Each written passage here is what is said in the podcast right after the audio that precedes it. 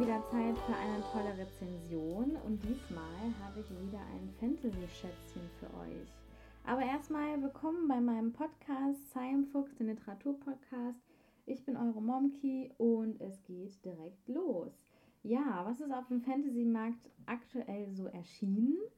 Hm, wir überlegen mal kurz. Unter anderem das neue Buch von Markus Heitz, Vedora, Schatten und Tod. Und ähm, da mich letztes Jahr das ähm, erste Band Blut und Asche sehr fasziniert hat, war es so, dass ich ähm, natürlich sofort Band 2 lesen musste. Und ja, habe es auch in den Händen. Es ist ein richtiger Klopper. Ich hoffe, ich rasche jetzt nicht zu sehr, aber ich muss auf jeden Fall für die Rezension ein paar Mal blättern.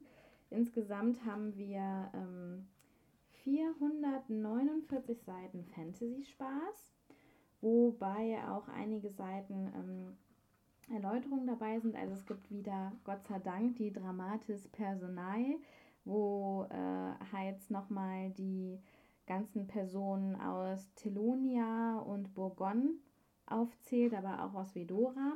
Und es werden halt ähm, Begriffe aus Telonia, Bourgogne oder auch Vedora nochmal erläutert, da das Buch halt ja in der Wüstenstadt Vedora, aber auch in Telonia spielt und äh, beide Welten verschiedene Begrifflichkeiten nutzen. Und ja, also wir steigen eigentlich da ein, wo Band 1 aufgehört hat. Und zwar ist es so, dass ähm, ja, Tomea und Liotan jetzt in Vedora verweilen, da ja Band 1, Achtung Spoiler, bitte Ohren zu halten, so geendet ist, dass ähm, der Rasif, also der Magier Kadir, einen Zauber um Leotan quasi gelegt hat, sodass er vergisst, ja nicht vergisst, also dass er halt der Meinung ist, er hätte das Leben in Telonia zu Ende gelebt mit seiner Familie dort und würde jetzt halt in Vedora weiterleben. Tatsächlich ist es aber so, dass ähm, Tomea und Leota nie nach Vedora zurückgereist sind. Das heißt, auch in Telonia die letzte Schlacht gegen Duros, ähm, dem ja, bösen Saldun aus Vedora, ähm, stattgefunden hat.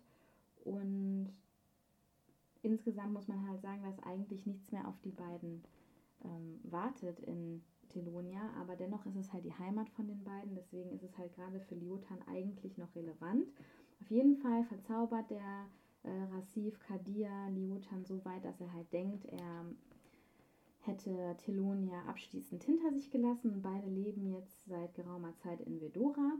Tomea ist ähm, ja die oberste Gesetzeshüterin in Vedora und zwar quasi eine Ermittlerin des Darmo, also des Herrschers von Vedora und äh, gleichzeitig aber auch eine Anwärterin auf die hohe Priesterschaft von ähm, ihrem neuen Gott und zwar äh, Dreohor, dem Gott des Todes. Und ja, Liotan macht der Unterwelt ähm, ja nicht den Gar aus, aber versucht sich da wieder so zu etablieren. Er ist ja ein kleiner Gauner und Halunke, der auch in Telonia schon sein Unwesen getrieben hat und in Vedora hatte er eigentlich vor, sich jetzt mal den ähm, normalen Leben zu widmen. Seine Pläne werden allerdings schnell durchkreuzt, als er ähm, bei einer kleinen Abenteuertour einen Schacht öffnet und dort auf ähm, ja, fang, gefangen gehaltene Kreaturen stößt. Und zwar auf ein altes, ja, eigentlich altes Volk ist auf jeden Fall richtig, aber auch auf gestrandete, die unter der Stadt eingekehrt werden, und zwar ähm, die Kel Erun.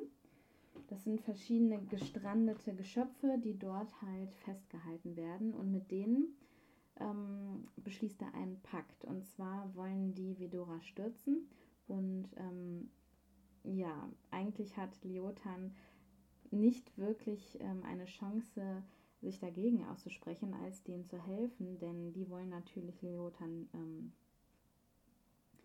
ja, umbringen, weil er von ihren Plänen erfahren hat. Und so wird er also in diese ganzen mysteriösen Massenschaften der Unterwelt hineingezogen. Äh, aber bevor ich weiter erzähle, erstmal zum Klappentext.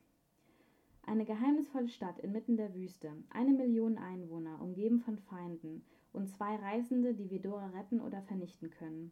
In der schwer befestigten Wüstenstadt Vedora warten gefährliche Herausforderungen auf die Freunde Liotan und Tomeia, die es auf magische Weise in die gewaltige Metropole verschlagen hat. Als Tomeia von Geheimnis umwitterten Herrscher der Stadt zur obersten Gesetzhüterin berufen wird, kann sie nicht ahnen, dass sie bald nicht nur gegen Verbrecher und mörderische Intrigen vorgehen muss, sondern auch gegen ihren Freund aus Kindheitstagen. Denn Liotan macht sich unterdessen in Vedoras Unterwelt einen Namen. Doch damit nicht genug. Zwei benachbarte Reiche rüsten zum Krieg und die neutrale Handelsstadt droht darin zu verwickelt zu werden. Liotan und Tomea werden plötzlich zu den entscheidenden Figuren in einem mörderischen Konflikt, der Vedoras Ende bedeuten könnte. Ja, also ihr seht, eine Menge Dark Fantasy wurde hier geschrieben. Ähm, zu dem Inhalt habe ich ja schon einiges gesagt. Vielleicht noch mal kurz zu Tomea. Tomea geht ähm, ja quasi die Herausforderungen ein, die ähm, Ermittlerin des Damo zu werden. Gleichzeitig ist sie aber auch hohe Priesterin oder angehende hohe Priesterin von Driochor, dem Gott des Todes, den halt sehr wenige Menschen in Vidora nur huldigen. Ähm, und sie wird jetzt ähm, von ähm, den Damo quasi gebeten zu ermitteln, warum eine ähm, Soldatin ermordet wurde und ja, muss deswegen halt nach Sandwacht. Hier ähm, geht sie dann ein paar Ermittlungen nach und ähm, gerät aber auch in die Fänge des ähm, Kalaburan, also des ähm, großen Wüstensturms, der Vedora halt auch bedroht. Und ja, ob sie hohe Priesterin wird und was sie alles so erfährt in ihren Ermittlungen, das müsst ihr nachlesen oder nachhören im Hörbuch. Ähm, insgesamt hat mir die Geschichte gut gefallen. Ich fand die Charaktere sehr interessant.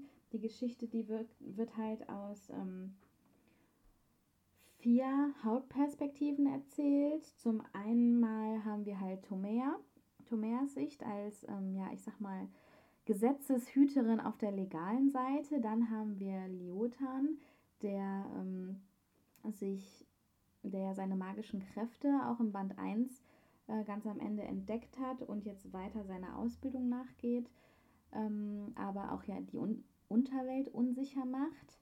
Dann haben wir Irian Etras, der auch wieder erscheint, der Herzensfresser aus Band 1. Und wir haben Atta. Atta ist eine Witga aus Telonia. Ähm, Witga bedeutet Hexe. Also in Telonia werden Hexen als Witga bezeichnet. Und ähm, die gerät durch Zufall in Durus Erbe.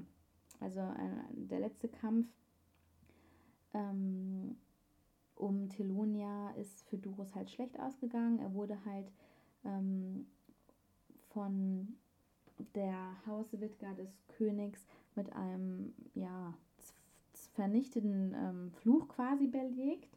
Und jetzt hat sich dort eine riesengroße Wüste angesammelt, die Natur und Tier zerstört.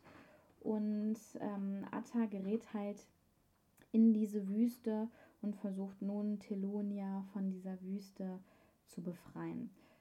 Das sind also quasi die vier Sichtweisen, aus denen wir jetzt ähm, die Geschehnisse in Telunia, aber auch in Vedora verfolgen.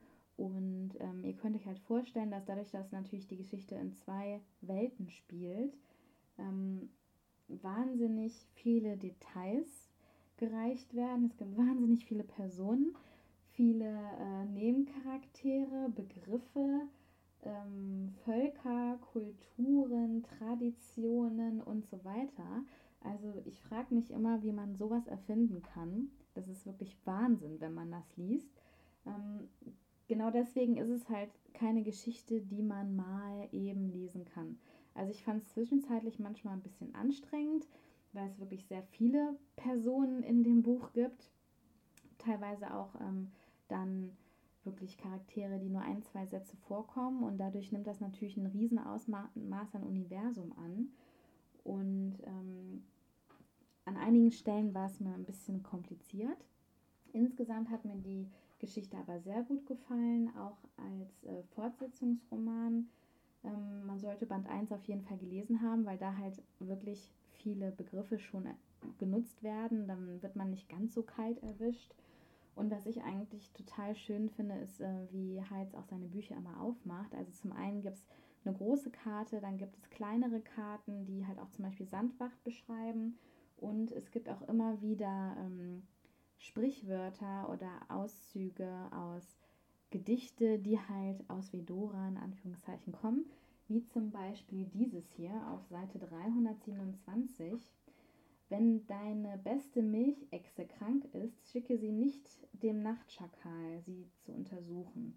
Das ist ein Sprichwort der Kehlero und ja, davon gibt es halt ganz viele und ich finde das total witzig. Ähm, ja, also diese Kreativität ist einfach bombastisch. Man wird da wirklich äh, beim Lesen überwältigt.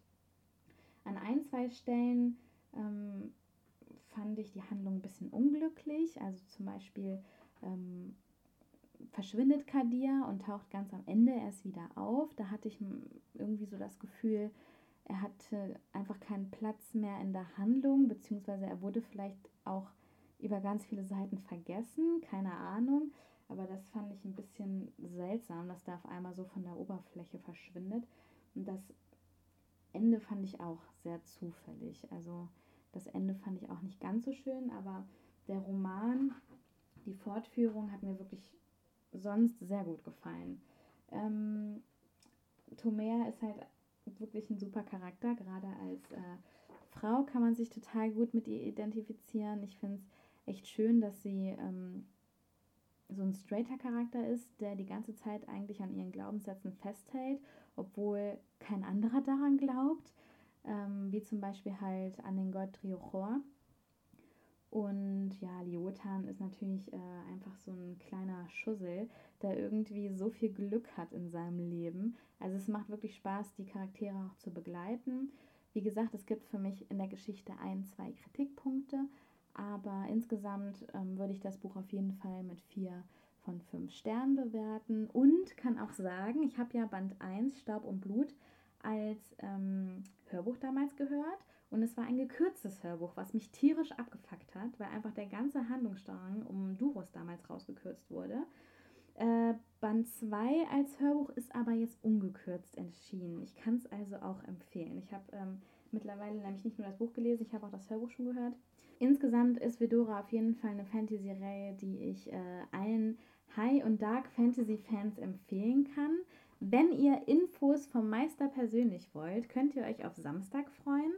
Ähm, Herr Heitz war nämlich so freundlich, mir für äh, die Blogtour ähm, die ich mit fünf, vier anderen Bloggerkollegen organisiert habe, ein paar Fragen zu beantworten. Aus ein paar sind dann, ich glaube, so gut ungefähr zehn geworden. Also ähm, ja, wenn ihr Interesse habt, schaut am Samstag auf jeden Fall mal bei meinem Blog vorbei. Ansonsten hoffe ich, dass ähm, ihr neugierig geworden seid, dass euch der Podcast gefallen hat. Wenn er euch gefallen hat, dann bewertet doch den Podcast hier bei iTunes oder bei SoundCloud. Abonniert mich auf einem der beiden Kanälen oder empfehlt mich weiter. Ich würde mich auf jeden Fall freuen, euch beim nächsten Mal auch willkommen heißen zu dürfen und sage bis dann und tschüssi.